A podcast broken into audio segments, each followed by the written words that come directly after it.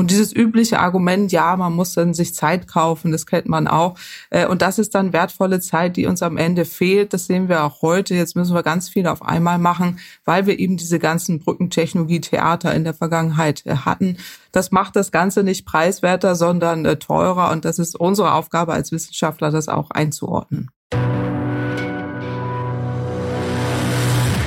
Erdgas ist die neue Kohle. Der Podcast über den neuen Zinsstoff im Klimakampf. Produziert von der Deutschen Umwelthilfe. Hallo, mein Name ist Nadine Bethke. Willkommen zu unserem Podcast.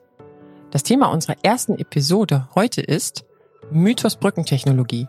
Brauchen wir wirklich mehr Erdgas? Bei mir im Studio sind Claudia Kempfert und Konstantin Zerger. Das freut mich ungemein, dass ihr hier seid. Mögt ihr euch mal vorstellen, wer seid ihr überhaupt?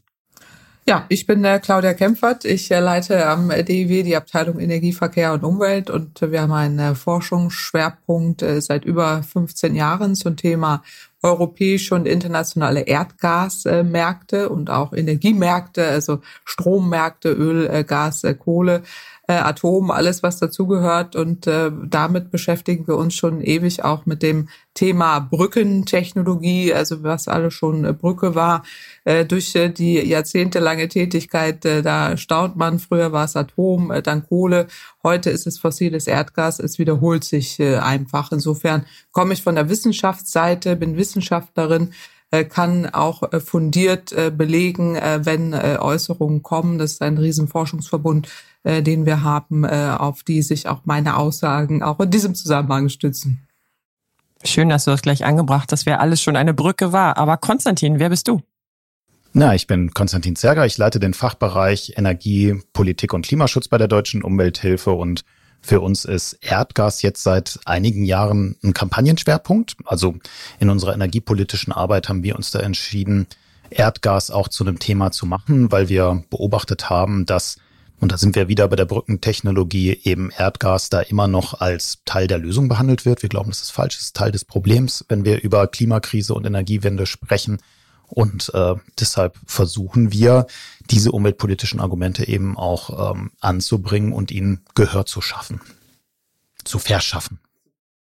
Ich habe da mal was zum Einstieg mitgebracht. Erwin Sellering, ehemaliger Ministerpräsident von Mecklenburg-Vorpommern, hat am 5. Mai diesen Jahres im NDR Nordmagazin Folgendes gesagt.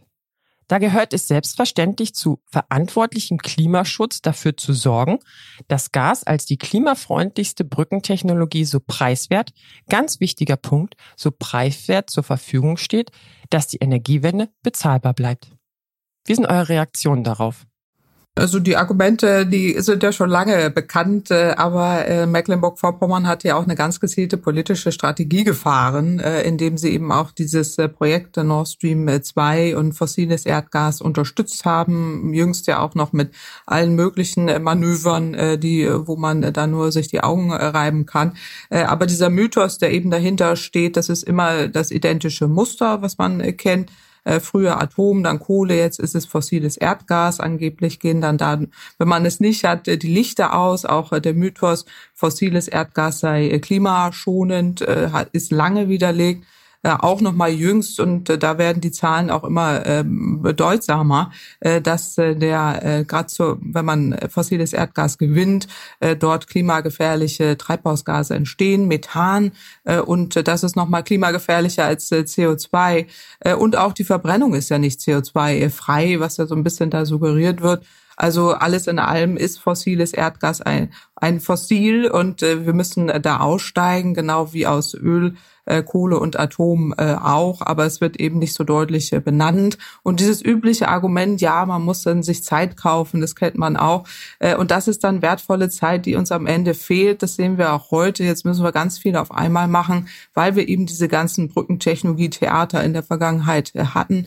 Das macht das Ganze nicht preiswerter, sondern äh, teurer. Und das ist unsere Aufgabe als Wissenschaftler, das auch einzuordnen. Brückentechnologie-Theater, schönes Stichwort. Konstantin, du zuckst auch schon. Kannst du vielleicht noch, noch in zwei Sätzen zu dem Kommentar von Herrn Sellering auch noch erklären, was hinter diesem Begriff Brückentechnologie steckt? Theater und Theaterdonner ist wahrscheinlich das richtige Stichwort. Also das ähm, hat ja wenig mit der Realität zu tun. Und wenn man mal genau noch hingehört hat, was Herr Sellering gesagt hat, dann redet er ja sogar von der klimafreundlichsten Brückentechnologie. Das heißt, für Herrn Sellering existieren offensichtlich noch verschiedene, mehrere Brückentechnologien. Und was will er damit eigentlich meinen? Also ich glaube, das Ganze ist nur ein Trick, dass diese, dieses Brückenbild ähm, soll ja andeuten, dass wir noch über einen Abgrund hinweg müssen, bis wir dann am Ziel sind. Das glaube ich ist alles totaler Quatsch und soll einfach nur davon ablenken, dass man weiter fossiles Geschäftsmodell da noch verlängern möchte und äh, eben nicht direkt das Naheliegende tut, und zwar in erneuerbare Energien und Effizienz zu investieren. Aber eine Brücke verbindet doch immer zwei Welten.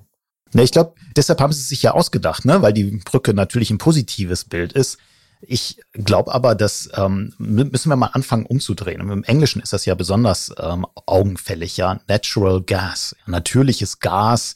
Das ist ja was ganz Sauberes und Schönes, steckt schon im Namen und auch im Erdgas im Deutschen kann man das wiederfinden. Die Erde, unser Planet, das hört sich alles gar nicht so schlimm an. Und klar, da macht Sprache natürlich einen Unterschied und glaube, da fängt es mal damit an, dass wir von fossilem Gas reden sollten und äh, wirklich äh, es auch das, das behandeln müssen, was es ist. Und das ist einfach als ein Teil des Problems. Und es verbindet ja auch nicht. Also äh, es sind Brücken ins Nichts. Das kennen wir auch bei Atom äh, und Kohle genauso. Jetzt auch bei der Kohle müssen wir teuer raus entschädigen, äh, weil wir eben auch in den letzten 15 Jahren so viele Fehlentscheidungen äh, getroffen haben und sogar noch neue Kohlekraftwerke genehmigt haben. Und so ähnlich ist es hier dann auch. Da drohen dann auch Entschädigungszahlungen und man behindert eben den Umstieg und das ist immer das identische Argumentationsmuster. Warum bauen wir nicht die erneuerbaren Energien seit, äh, seit 15 Jahren konsequent aus? Äh, und dadurch, dass man immer diese Brückentechnologien äh, da äh, argumentativ äh, einfließen lässt, suggeriert man immer, na ja, die erneuerbaren Energien, die sind halt noch nicht so weit, immer fehlt irgendwas und die der Speicher angeblich fehlt die können das nicht, die sind ja volatil, wir brauchen irgendwie Grundlast. Da gibt's ja einen ganzen Mythenkatalog äh, dazu. Äh, und die Brücke führt am Ende ins Nichts, äh, sondern in teure Entschädigungszahlungen. Insofern ist es auch keine Verbindung richtig, sondern soll eher argumentativ das Zeitkaufen-Argument untermauern. Und das behindert leider die Energiewende an sich hin zu einer Vollversorgung mit erneuerbaren Energien. Ich finde übrigens, dass das ein Ausdruck von Schwäche ist, ne? auch auf Seiten der Industrie. Wir wissen längst, dass wir eigentlich was anderes brauchen und dass das, das Ziel, das Zielbild ist ein ganz, ganz anderes. Das sind die erneuerbaren Energien. Aber weil trotzdem, ja, trotz dieses Ziels noch dieses, äh, dieses Produkt, das fossile Gas im Markt gehalten werden soll, muss man sich irgendwas ausdenken. Und dann denkt man sich halt so ein Quatsch wie das mit der Brücke aus. Also das ist aber ein Zeichen der Schwäche eigentlich. Die haben längst verloren, sonst müssten sie das nicht machen. Und äh, man behindert, aber ich meine, dieses Zielbild, das ist echt ein gutes Stichwort, weil eigentlich müssten wir die ganze Zeit schon, und das die letzten zehn Jahre darüber reden, wie die System, Energiesystemwende funktioniert, eben Ausbau erneuerbarer Energien, was das auch bedeutet, äh, um die Schwankungen auszugleichen, Speicher und so weiter. All diese Diskussionen führen wir gar nicht, weil wir permanent abgelenkt werden. Das kennen wir aus der PR-Kampagnen, äh, das ist mittlerweile ja auch, ähm, auch wissenschaftlich aufgearbeitet. Das sind PR-Kampagnen, die dahinter stehen, hochfinanziert um uns eben abzulenken die ganze Zeit äh, und damit nicht die eigentlichen Diskussionen zu führen. Da bin ich äh, voll bei dir. Die fossile Industrie und alle, die dahinter stecken, würden sozusagen uns immer wieder eine Hürde in den Weg stellen und somit verlieren wir den Fokus? Ja, wir, wir verändern ja was wir wollen was verändern. Wir wollen ja weg von dieser fossilen Energiewelt hin zu einer erneuerbaren, die ganz anders funktionieren wird, die sehr viel dezentraler sein wird, die deshalb auch sehr viel demokratischer sein wird. Und das hat natürlich auch erstmal Verlierer. Also ich bin schon überzeugt, dass es uns gelingen wird, auch diese Verlierer mitzunehmen und dass da die Vorteile deutlich überwiegen. Aber diejenigen, die da erstmal drin hängen, die, glaube ich, haben einfach Schwierigkeiten mit dieser Veränderung. Und es ist vielleicht auch was ganz Menschliches. Ne? Also ich glaube, da geht es auch nicht nur um Geld. Ich glaube, es geht auch ganz, ganz viel und wahrscheinlich an erster Stelle an Geld. Aber das sind eben auch Leute, die ja das gelernt haben, die vielleicht den Beruf gelernt haben, die auch eine emotionale Verbindung dazu aufgebaut haben. Und naja, die sollen da jetzt loslassen. Das war jetzt alles falsch. Jetzt sollen sie was anderes machen. Das, ähm, glaube ich, muss man da auch sehen. Aber das können alles keine Gründe sein, zu sagen, dass man da jetzt bei Erneuerbaren bremst und künstlich die Lebensdauer mit so einem Brückenbild dann eben noch verlängert von fossilen Geschäftsmodellen. Aber wir haben doch das jetzt schon einmal erlebt. Claudia hatte das am Anfang gemacht. Wir hatten das Theater Atomausstieg, wir hatten das Theater Kohleausstieg. Warten jetzt die Erdgasvertreter, wartet diese Branche jetzt auch auf die großen Milliardenzahlungen und dann werden sie sich der Sache bewusst? Oder wie kriegen wir das vor, dieses Narrativ der Brückentechnologie irgendwie noch aus den Köpfen? Claudia? Ja, also zum einen ist das äh, richtig. Es geht immer um die Verlängerung eben deren äh, Geschäftsmodelle. Das haben wir bei der Kohle ja auch erlebt, bei Atom auch, ohne dass man da wirklich Vereinbarungen trifft und Rahmenbedingungen äh, schafft dass äh, das ein Ende haben muss äh, und diese Brücke ins Nichts äh, dann auch einen Abschluss äh, findet, äh, verändert sich äh, das äh, nicht und äh, es wird munter äh, weiter eben äh, dieses Geschäftsmodell aufrechterhalten. Mit allen Konsequenzen auch auf die Nichterreichung der Klimaziele, ähm, Nachhaltigkeitsziele. All das äh, wird nicht äh, erfüllt, aber das ist genau äh, das Ziel dahinter äh, und die PR-Kampagnen. Genau da so funktioniert das. Wir diskutieren ja auch heute äh, darüber, es funktioniert. Also wir beschäftigen uns immer die ganze Zeit mit deren Vorgaben. Uns gelingt es auf der anderen Seite nicht, äh, tatsächlich äh, die Narrative auch äh, zu entlarven und äh, die Veränderungen einzuführen und damit eben auch die Diskussion auf einen anderen Aspekt zu lenken. Und das ist bisher eben unzureichend gelungen. Äh, und da muss man genauso dann auch, äh, wenn äh, auch die Gegenseite da entsprechend Dinge verändern will, Narrative entwickeln, die man in einen solchen Prozess einbringt. So ist man immer auf der reaktiven Seite, der Verteidigungsseite, auf deren Seite, weil man deren Argumente die ganze Zeit wiederholt. Im Grunde genommen muss man eigene Argumente definieren und damit wirklich auch die Diskussion endlich auf das konzentrieren, äh, auf das es äh, geht. Ähm, aber ich meine, es gelingt, es ist auch viel Geld drin, äh, um diese PR-Kampagnen am Laufen zu halten. Das ist ja tatsächlich das, was wir versuchen, ne? weshalb wir auch uns für diesen Kampagnenschwerpunkt entschieden haben, weil wir festgestellt haben, dass da eben die, die fossile Erdgaswirtschaft ganz, ganz massiv investiert und versucht jetzt so diese Situation des Atom- und Kohleausstiegs auszubeuten, um mehr Investitionen in ihre Technologie dort zu finden. Die haben da die gute Geschichte erfunden mit der Brückentechnologie. Aber ähm, da, glaube ich, ist wirklich wichtig, da mal auf Angriff zu schalten und zu sagen, nee, was ihr da tut, ist falsch. Und das finde ich ist auch ganz interessant, ja, was, was wir da so in der praktischen Auseinandersetzung mit der Erdgasindustrie erleben, ist schon, dass die teilweise sich noch echt getroffen fühlen. Ich glaube, das liegt daran, dass die selber noch gar nicht verstanden haben, dass sie Teil des Problems sind die haben so lange gehört, dass Erdgas der Partner von Erneuerbaren ist und der saubere kleine Bruder von Kohle, dass sie das tatsächlich immer noch glauben. Ich glaube, die haben immer noch nicht kapiert, dass eigentlich Erdgas mit seiner auch schlechten Klimabilanz da einen großen Beitrag zur Klimakrise leistet. Und die haben noch nicht verstanden, dass das wirklich ernst gemeint ist mit klimaneutral und dass sie dann da auch vom, vom Platz gehen müssen. Und die reagieren total irritiert, ja. Also die Gespräche, die wir haben, die ich habe, auch mit der Erdgaswirtschaft, die, die, die, ja, das erinnert mich an die 90er Jahre mit Diskussionen mit großen Energiekonzernen um Kohle, wo dann auch so Geschichten kamen, mehr als vier Prozent können die Erneuerbaren nicht. Das habe ich noch so dunkel im Hinterkopf. So Dinge wiederholen sich jetzt hier wieder. Das geht ja gar nicht, das alles mit Erneuerbaren zu machen. Die sind einfach auch durch diesen Angriff, ähm, den wir da probieren, völlig verstört. Ja, irritiert ist noch das harmlose Wort. Also zum einen ist es ja auch so, dass ähm, in der Tat es äh, viele gibt, äh, die dieses Narrativ die ganze Zeit auch bedienen.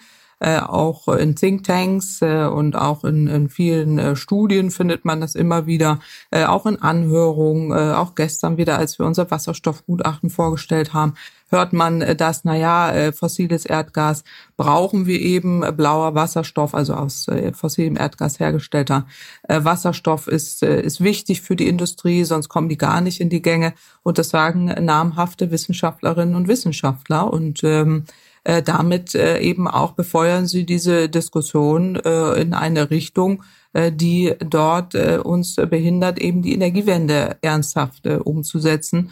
Äh, und irritiert ist harmloses Wort, sage ich deshalb, weil es da schon sehr aggressive Methoden äh, gibt insbesondere der fossilen Erdgaslobby, ähm, die weit auch über das hinausgehen, was mir an anderen Stellen äh, begegnet ist. Also da ist wirklich, äh, da ist wirklich einiges im Spiel und das hängt auch mit den geopolitischen Komponenten äh, zusammen, wenn es um Nord Stream 2 geht und äh, dann kommen die geopolitischen Konflikte mit Russland äh, und da werden ganz andere Hebel bedient, äh, die man dort sieht und spürt äh, und auch äh, wahrnimmt äh, als bei anderen Themen. Und das ist sehr schade, weil man sich da auch der Argumentation dann verschließt und da nicht mehr weiterkommt. Und deswegen brauchen wir da auch wirklich einen Diskurs, der uns hinführt, wie schaffen wir die Energiesystemwende. Und da würde ich mir wünschen, dass auch alle Kolleginnen und Kollegen, die da ja fossiles Erdgas noch immer für die nächsten Jahrzehnte sehen,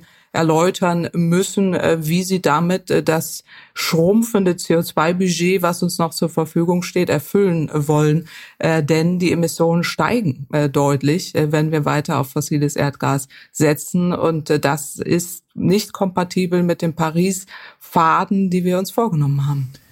Lass uns doch da einen kleinen Schlenker mal machen zu dem Thema oder zu der Frage, wie klimafreundlich ist Erdgas denn eigentlich tatsächlich? Ja, also das ist ähm, ja auch so ein Teil der Geschichte, dass ähm, wir die direkten Methanemissionen, die in der Förderung, den Transport und auch bei der Verarbeitung von Erdgas unweigerlich stattfinden, gar nicht richtig bilanzieren, wenig drüber wissen. Immer dort, wo wir es messen, aber feststellen, dass die viel höher sind als angenommen und von der Industrie selber ange angegeben. Und Methan ist wichtig, weil Methan der Hauptbestandteil von Erdgas ist und eben sehr potentes Klimagas. Fast 90 Mal so klimaschädlich wie CO2 über einen Zeitraum von 20 Jahren. Was bedeutet, dass selbst kleine Leckagen schon dazu führen, dass sich äh, eben die Klimabilanz verändert. Also wenn diese Leckagen über die gesamte Wertschöpfungskette in der Größenordnung zwei bis drei Prozent sind, dann verliert Erdgas auch den Klimavorteil gegenüber Kohle. Und wir wissen nicht so richtig, wie hoch die sind. Also da muss man vielleicht auch nochmal die Geschichte gerade rücken, dass Erdgas tatsächlich ein CO2-armer Energieträger ist. Das muss man faktenbasiert diskutieren. Faktenbasiert heißt für mich, dass man das auf Grundlage von Messungen tut. Deshalb kann ich jetzt hier auch nicht sagen, dass die Emissionen höher oder niedriger als diese erwähnten zwei bis drei Prozent sind, einfach weil dafür die Daten fehlen, gerade für die Herkunftsländer, aus denen wir in Deutschland Erdgas beziehen, vor allen Dingen Russland. Aber da müssen wir mal dringend Klarheit kriegen, um dann eben auch Entscheidungen treffen zu können, wie lange wir uns das denn überhaupt noch leisten können, wenn wir ein CO2-Budget betrachten. Ja, und wir haben im, Rahmen der Scientists for Future ja auch eine Gasstudie erstellt, äh, wo wir ähm, auch im großen Wissenschaftsverbund äh, sind. Also vielleicht kurz zur Erläuterung. Scientists ein ganz for Future, wichtiger Beitrag. Ja, äh, Scientists for Future ist eine ist ein Netzwerk äh, von Forscherinnen und Forschern. Äh, Tausende sind da äh, drin und wir definieren einzelne Themen, die wenn wir ehrenamtlich äh, erarbeiten und das äh, geht auch hier in Richtung äh, Erdgas. Äh, und äh, da äh, haben uns äh, auch Kolleginnen und Kollegen, die da intensiver sich mit beschäftigen, eben mit diesen Messungen nochmal bestätigt. Jüngste Zahlen sind alarmierend. Äh, und das zeigen wissenschaftliche Forschungen. Und äh, da gibt es eben auch Forschungsverbünde, die sich damit beschäftigen. Und ganz klar brauchen wir hier Transparenz. Und mich wundert da schon, mit welcher Leichtigkeit da auch eine Bundesregierung, die sich da Paris verpflichtet hat, ähm, dann eben auch solche ähm, Bedenken, auch wissenschaftlichen Fakten äh, gar nicht äh, auseinander, damit auseinandersetzt. Im Gegenteil, also da hört man ja aus den Parteien auch wiederum äh, sehr aggressive Hinweise, ähm, fossiles Erdgas sei klimaschonend. Ja, es gäbe eben diese Methanproblematik äh, aber. Und äh, das äh, wundert mich äh, dann schon. Äh, und auch teilweise ähm, ein eins zu eins Übernahme von den Argumenten der fossilen Erdgaslobby auch aus den Ministerien heraus. Ähm, das äh, macht mich schon äh, eher stutzig und auch mit Sorge, äh, weil äh, man auch dann entsprechend äh, wissenschaftliche Fakten auch zur Kenntnis nehmen muss äh, und diese auch berücksichtigen muss. Das ist auch eine Aufgabe, denke ich, äh, zum Beispiel auch des äh, Umweltministeriums, die sich da intensiver mit beschäftigen äh, sollten äh, als bisher. Äh, und äh, damit eben auch die angeblichen Pfade. Und dann sind wir wieder bei dieser Brücke ähm, dann auch ausschließen, weil wenn neueste Erkenntnisse da sind, das kennen wir auch aus Corona, Zahlen belegen, wir müssen hier reagieren, Zahlen belegen, die eine Impfung geht, die andere nicht, dann muss man reagieren. Und so ist es hier doch auch. Und nur weil wir in einem Energiemarkt sind, wo man sich da über Jahrzehnte auf Abhängigkeiten äh, verpflichtet, und damit eben auch ähm, dann eine Art un oder unvermögendes Handeln äh, legitimiert, äh, kann das ja kein Grund sein, äh, dagegen zu steuern. Zumindest in Europa, und da gibt's aber auch erste vorsichtige Ansätze, sich dafür einsetzen, dass diese Transparenz der Zahlen und der Emissionen auch wirklich geschaffen werden. Ja, ein Fun Fact. Gasdialog des Bundeswirtschaftsministeriums im Jahr 2019. Da haben die so einen Hintergrundbericht, was im Prinzip so eine Gasstrategie dann des Ministeriums geworden ist, veröffentlicht und ratet, welche Daten zugrunde gelegt wurden zum Thema Klimafreundlichkeit von Erdgas. Ich sag's auch gleich, ja, es war eine Studie, die von, von, einem, von, einer, von einem Think Tank, ThinkStep heißen die, die in Auftrag gegeben wurde von der Nord Stream 2 AG. Und das hat das Wirtschaftsministerium dann einfach eins zu eins übernommen. Aber das ist doch total absurd. Aber das ist doch total absurd. Tausende Wissenschaftler sagen letztlich das Gegenteil. Es gibt ähm, Emissionen entlang der kompletten Lieferkette die Fragen, die wir uns auch stellen, ist doch, brauchen wir auch noch mehr Erdgas im System? Also, soweit ich weiß, sind doch auch die Bedarfe perspektivisch rückläufig und trotzdem rollt die PR-Maschine in allen Ecken und Enden. Was müssen wir dem entgegenhalten? Ja, vor allen Dingen, also ich meine, das ist ja keine, es ist kein Einzelfall. Es gibt nicht, nicht nur diesen Gasdialog, es gibt ja auch in Mecklenburg-Vorpommern äh, Diskussionsrunden, äh, auch im Bundeswirtschaftsministerium, äh, wo man äh, sich dann schon äh, fragt, äh, und auch nachfragt, äh, auf welche Zahlen das basiert. Und dann sind es tatsächlich von der fossilen äh, Lobby bereitgestellte Studien. Äh, und wenn man äh, da kritisch äh, wird, heißt es dann, naja gut, Ihre Studien kommen ja aus irgendeiner Ecke. Äh, und da habe ich jetzt neulich in einer Diskussion nachgefragt, was das eigentlich bedeutet. Äh, und da kam die Antwort, ja, Scientists for Future. Und dann habe ich aufgeklärt, was Scientists for Future ist. Äh, wir sind eine Ansammlung von über Tausenden von Wissenschaftlerinnen und Wissenschaftlern, alle den Wissenschaftsethos verpflichtet und sammeln Erkenntnisse eben, um tatsächlich auch Transparenz zu schaffen. und dann kam die Antwort, wir vertrauen da auf unsere Studien äh, der fossilen äh, Lobby. Und das ist, wird auch so, äh, so gesagt. Äh, und das ist schon wirklich äh, auch etwas, was mich dann auch wundert, auch in Zeiten, wo wir ja über äh, eben diese Transparenz sprechen und auch äh, Verwobung oder Verwobenheiten äh, auch in politische Lager hinein, äh, dass man da die Transparenz äh, braucht. Aber da wird ganz un unverblümt das auch zugegeben. Also das ist leider keine Seltenheit, äh, bestätigt aber äh, unsere Genese eben dieses Vorgangs, äh, dass man so auch tatsächlich keine transparente Diskussion hinbekommt.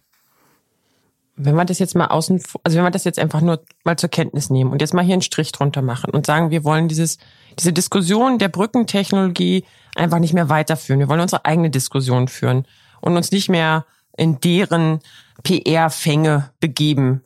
Was sind denn sozusagen unsere Ansätze? Was würden wir denn einfordern als klassische Diskussion zu Alternativen, um den Mythos nicht weiter verbreiten zu können?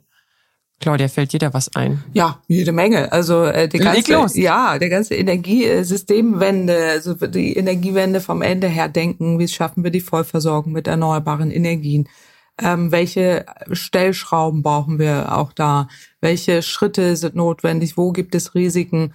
Äh, Gerade gestern haben wir unsere, äh, unser Sondergutachten, die Stellungnahme im Rahmen des Sachverständigenrats für Umweltfragen veröffentlicht äh, zum Thema Wasserstoff, wo wir dezidiert auflisten und auch erarbeitet, wissenschaftlich erarbeitet haben, ähm, dass es jede Menge Umweltrisiken gibt. Äh, und äh, Klimarisiken, die sich äh, mit dieser Strategie äh, auch verbinden lassen, die wir adressiert wissen wollen, äh, mit denen man sich auch auseinandersetzt und wo man auch äh, Kriterien definieren muss, um diese Risiken zu minimieren.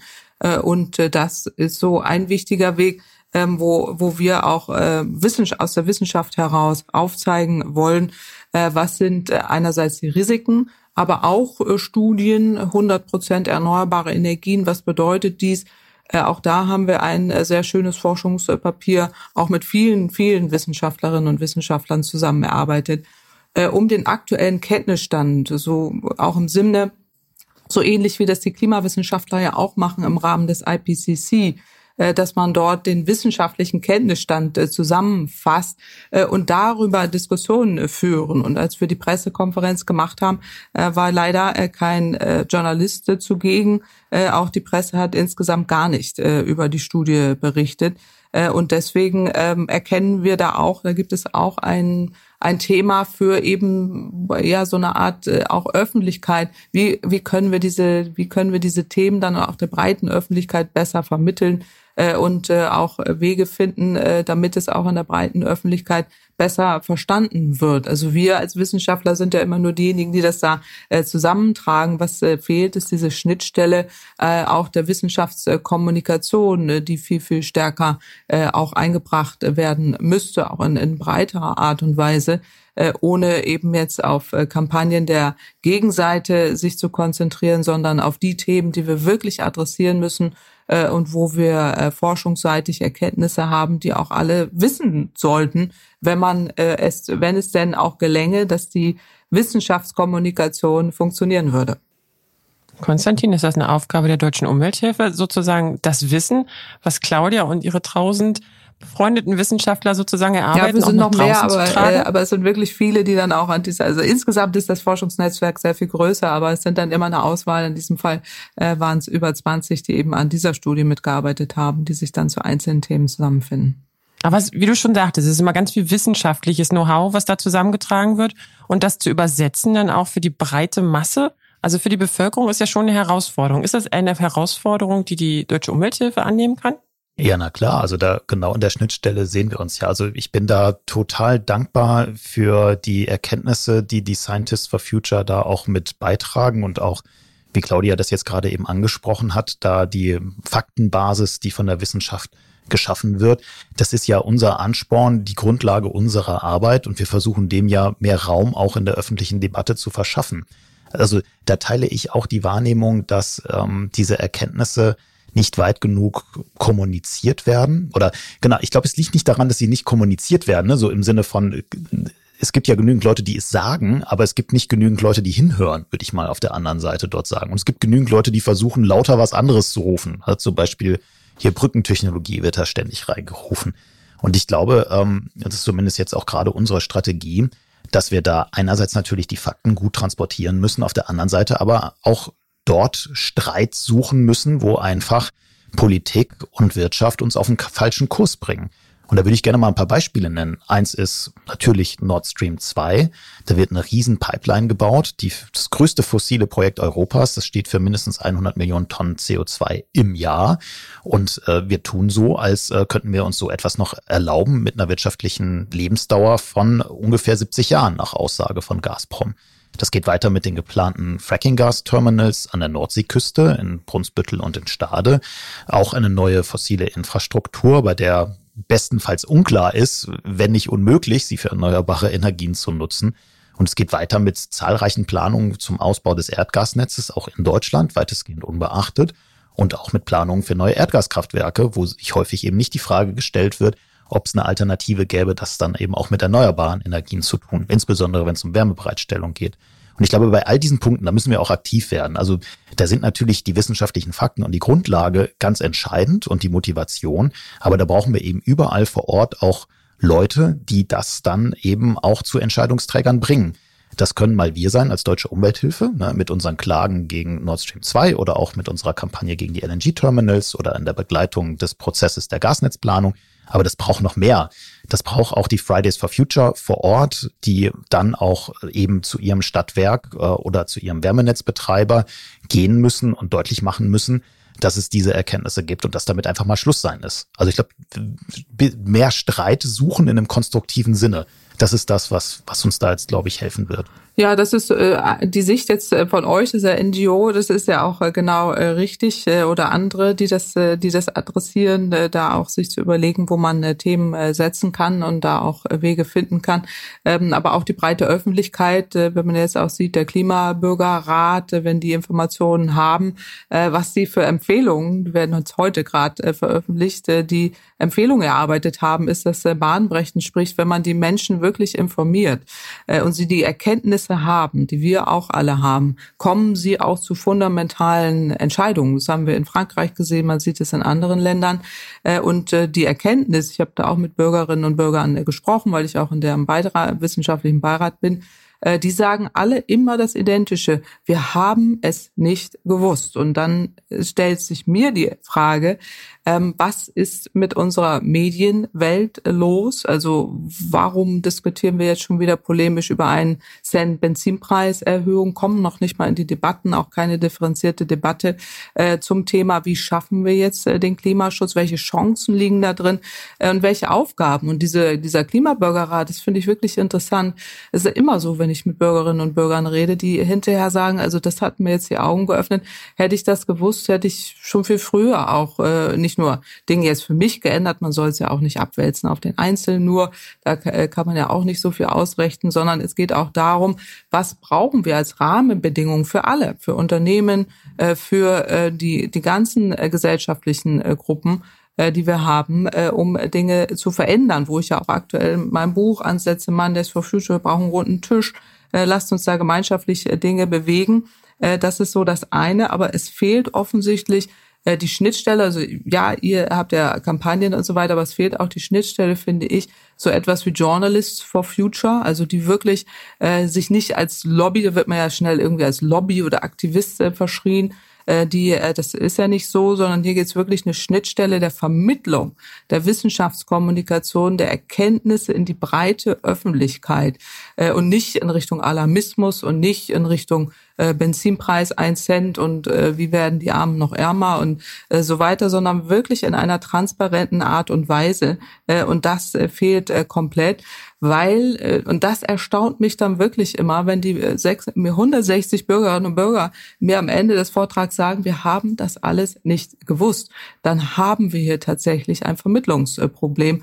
Und meine Wahrnehmung, aber das können jetzt Medienwissenschaftler viel, viel besser beantworten, ist, dass äh, wir äh, die Medien äh, auch stärker sensibilisieren müssen, dass wir hier ein Thema haben. Und noch ein anderes Beispiel ist Klima vor acht, wo ja auch versucht wurde, auf die Medienhäuser zuzugehen.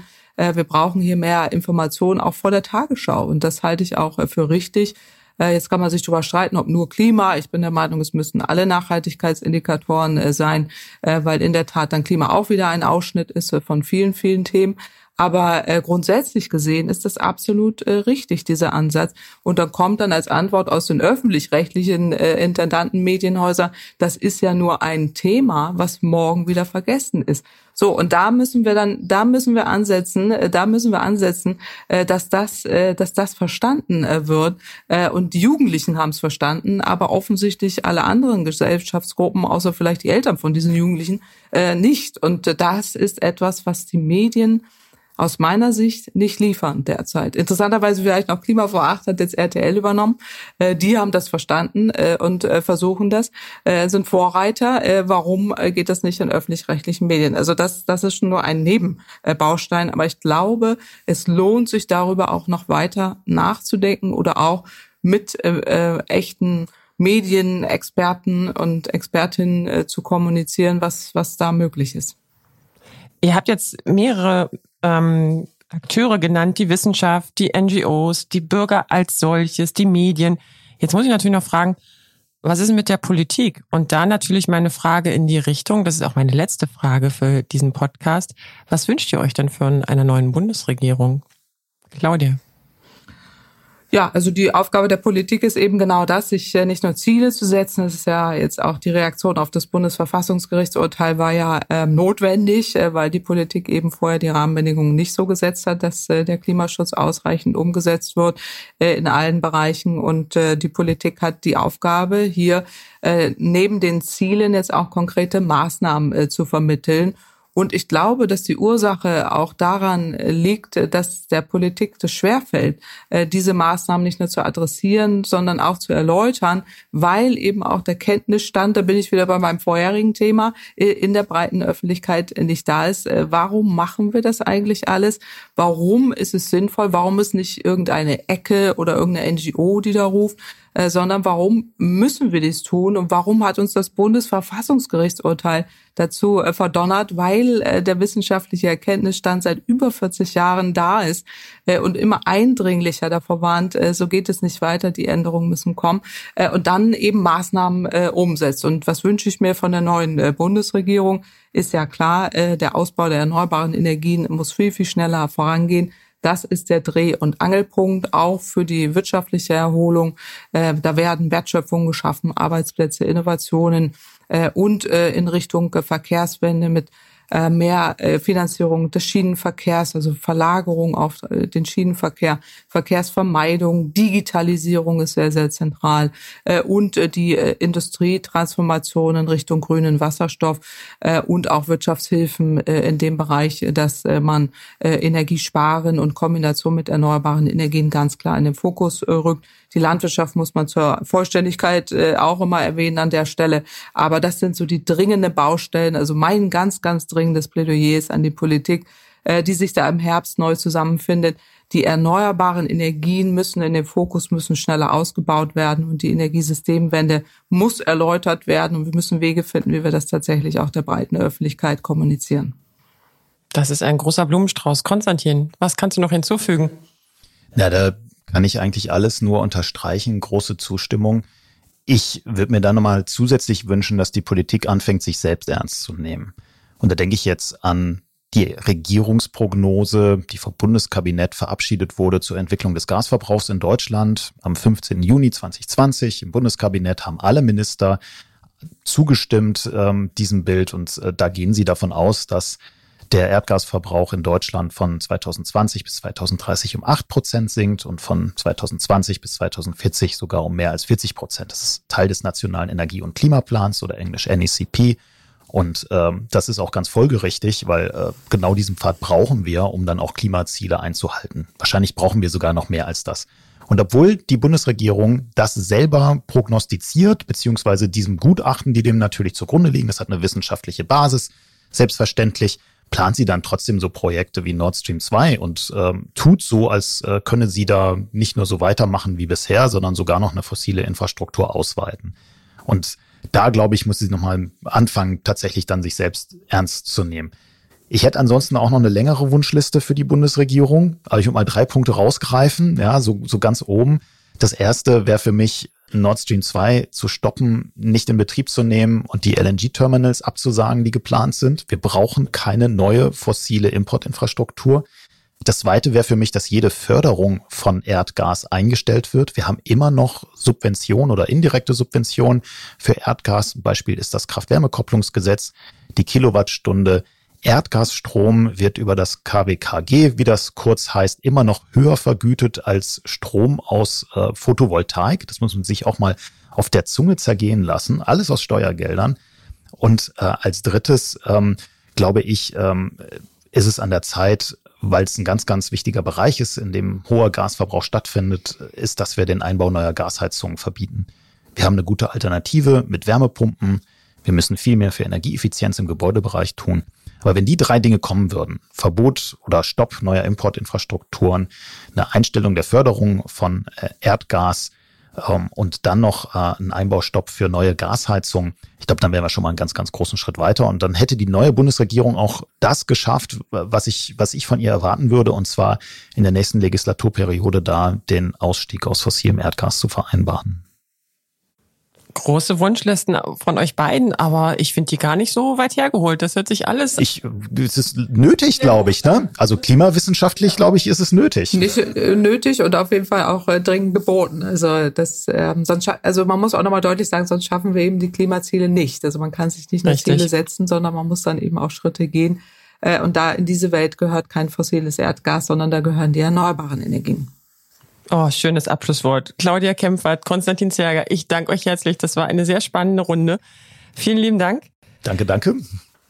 Danke dir. Ich danke habe, euch. ich habe heute gelernt, man sollte sich nicht von der PR-Kampagnen von anderen sozusagen in die Zwickmühle nehmen, sondern seine eigene richtig gute PR-Kampagne aufsetzen, um andere Dinge zu setzen. Ähm, sehr spannende Runde heute. Vielen Dank. Vergesst ihr nicht, alle unsere Zuhörerinnen und Zuhörer unseren Podcast zu teilen und zu abonnieren. Alle Infos findet ihr auf duh.de slash podcast. Und heute in unserer ersten Episode habt ihr schon einige Male das Schlagwort Nord Stream gehört. Wir werden uns in der kommenden Woche, in der Episode 2, damit intensiver auseinandersetzen und das Projekt einmal mehr beleuchten. Bis dahin, ciao, ciao. Das war Erdgas ist die neue Kohle. Der Podcast über den neuen Zündstoff im Klimakampf. Weitere Informationen rund um das Thema Erdgas und saubere Alternativen finden Sie auf duh.de.